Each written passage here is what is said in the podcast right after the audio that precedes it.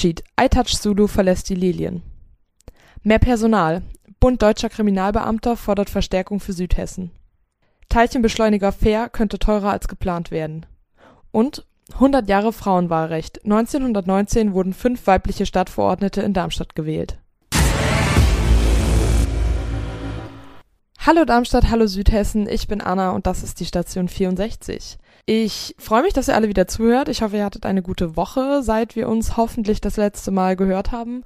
Trotzdem ja eher wechselhaften Wetter. Und während es in anderen Teilen Deutschlands zu viel Schnee gibt, warten wir hier immer noch darauf. Ob er noch kommt, werden wir sehen. Und solange erzähle ich euch jetzt, was in der letzten relativ schneefrei gebliebenen Woche doch Neues passiert ist. Wir starten mit einer Meldung über die Lilien. Am Freitag wurde nämlich bekannt, dass der Lilienspieler Aytac Zulu dem SV 98 den Rücken kehrt. Der Abwehrspieler wechselt zum türkischen Drittligist Samsung Samsung ich kann es nicht aussprechen. Samsung Spor. Ich hoffe, ich spreche das einigermaßen richtig aus. Ich bin des Türkischen leider nicht so mächtig. Noch am Samstagabend reiste Zulu zum Trainingslager in Antalya, um letzte Details mit seinem neuen Verein zu besprechen. Tja, die Lilien verlieren mit Zulu einen wertvollen Spieler, der SV 98 befindet sich zurzeit auch im Trainingslager, allerdings in Spanien. Bis zum 19. Januar bereitet sich das Team dort noch auf die Rückrunde der zweiten Fußball-Bundesliga vor. Nun mit einem Mann weniger. Aytash Zulu war seit sechs Jahren ein wichtiger Teil der Mannschaft und dazu Abwehrchef, Kapitän, Führungsspieler. Und Trainer Dick Schuster hat nun die schwierige Aufgabe, die Lilien trotz Zulus überraschendem Abgang fit für die kommende Rückrunde zu machen. Dafür bleibt ihm nicht allzu viel Zeit, denn am 29. Januar geht's schon wieder los. Da spielen die Lilien hier zu Hause im Bölle gegen den FC St. Pauli. Dann werden vermutlich nicht nur Heim- und Gästefans unterwegs sein, sondern auch jede Menge Polizeibeamte. Und genau um die geht's in unserem nächsten Thema. Denn auch Polizeibeamte haben mal Feierabend. Dem Verbrechen ist das allerdings meist ziemlich egal. Logischerweise kann bei einem schweren Verbrechen, wie zum Beispiel bei einem Mord oder anderen Straftaten, nun aber nicht gewartet werden, bis sich morgens alle einen Kaffee gekocht haben und Dienstbeginn ist. Und deshalb gibt es in manchen Regionen bei der Polizei den sogenannten Kriminaldauerdienst. Die Abkürzung davon ist KDD. Und die Mitarbeiter und Mitarbeiterinnen dieses KDD sind rund um die Uhr erreichbar und zuständig für alle Maßnahmen, die nicht warten können, zum Beispiel Mord, Totschlag, Überfälle, der harte Stuff. In Darmstadt gibt es so einen Kriminaldauerdienst bereits seit 1995, also über 20 Jahre nicht mehr. Stattdessen gibt es hier sogenannte ZEVDs, das steht für Zentrale Ermittlungsbeamte vom Dienst.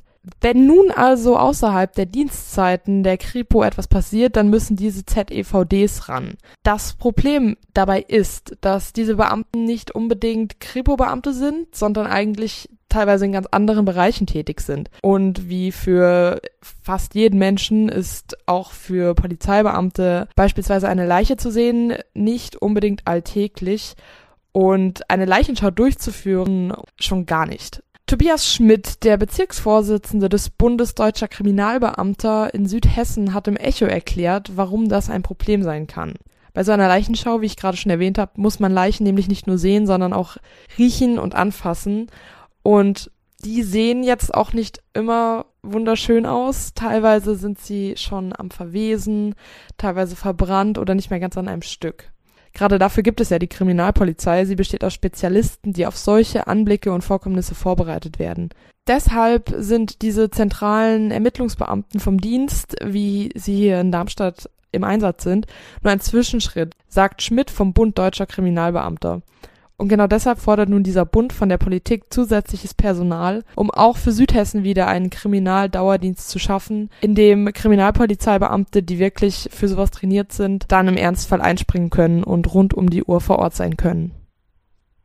Medienberichten zufolge soll der Bau des Teilchenbeschleunigers Fair im Norden Darmstadt teurer als bisher geplant werden.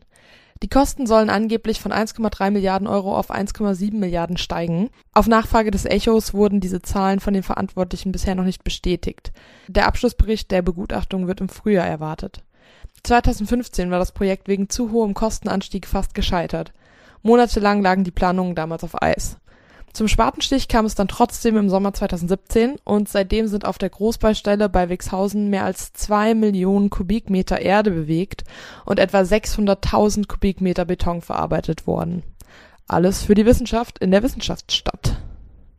Für unser letztes Thema begeben wir uns heute auf eine kleine Zeitreise. Dass Frauen wählen dürfen, war ja nicht immer so selbstverständlich wie heute und vor 100 Jahren durften auch in Darmstadt das erste Mal Frauen wählen. Am 19.01.1919, sehr schönes Datum, durften zum ersten Mal auch die weiblichen Deutschen ihre Stimme zur Wahl der Weimarer Nationalversammlung, war das damals, abgeben. Und sie durften sich auch selbst zur Wahl stellen. In Darmstadt diskutierte man aber sogar schon vorher darüber, ob Frauen bei politischen Diskussionen zugelassen werden dürfen, allerdings nur als Zuhörerinnen. Diesen Antrag stellte 1833 ein liberaler Abgeordneter und die Kammer stimmte dem Antrag auch zu. Ja, die großherzogliche Regierung von Hessen war damals allerdings dagegen und so hatte sich das Thema der wählbaren und wählenden Frauen dann auch fürs Erste erledigt. Man muss dabei immer im Kopf behalten, dass Deutschland damals nicht so organisiert war, wie wir es heute eben kennen. Es bestand nämlich aus vielen kleinen Staaten mit unterschiedlichen Gesetzen. Deshalb war es für Bewegungen wie zum Beispiel die einheitliche Frauenbewegung auch ziemlich schwierig, da gemeinsam Boden zu finden. Im Jahre 1907 gründete sich dann auch hier in Darmstadt eine Ortsgruppe des Deutschen Verbands für Frauenstimmrecht. 1914 brach dann der Erste Weltkrieg aus, womit sich das Thema erstmal erledigt hatte. Nach Ende des Ersten Weltkriegs wälzte die Novemberrevolution die politische Landschaft dann aber in ganz Deutschland um. Der Kaiser ja wurde abgetreten, muss man eigentlich sagen, und Deutschland wurde zur parlamentarisch-demokratischen Republik wo es vorher eine Monarchie gewesen war. In sämtlichen deutschen Städten übernahmen Arbeiter- und Soldatenräte die Macht, auch in Darmstadt.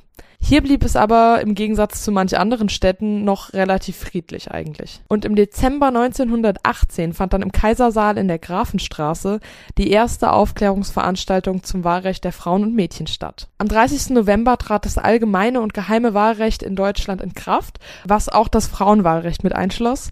Und am wie schon erwähnt, dieses schöne Datum am 19.01.1919 durfte das erste Mal gewählt werden. Am 21. Juni dieses Jahr vor 100 Jahren fand dann in Darmstadt die erste Sitzung der neu gewählten Stadtverordnetenversammlung statt. Unter diesen 60 Stadtverordneten waren dann zum ersten Mal auch fünf Frauen. Die hatten es aber alles andere als leicht. Laut Zeitungsberichten war es schwer für sie, ihre Anliegen vorzubringen und sich Gehör zu verschaffen.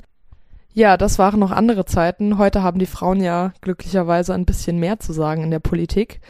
Und mit dieser kleinen Geschichtsstunde beenden wir unseren Podcast für heute. Ich freue mich, dass ihr dabei wart. Nächste Woche hören wir uns hoffentlich wieder. Ich wünsche euch eine schöne Woche, ein schönes Wochenende. Feiert nicht zu hart oder arbeitet nicht zu hart, je nachdem, was ihr könnt, wollt und dürft. Und ja, vielen Dank fürs Zuhören und bis zum nächsten Mal. Ciao.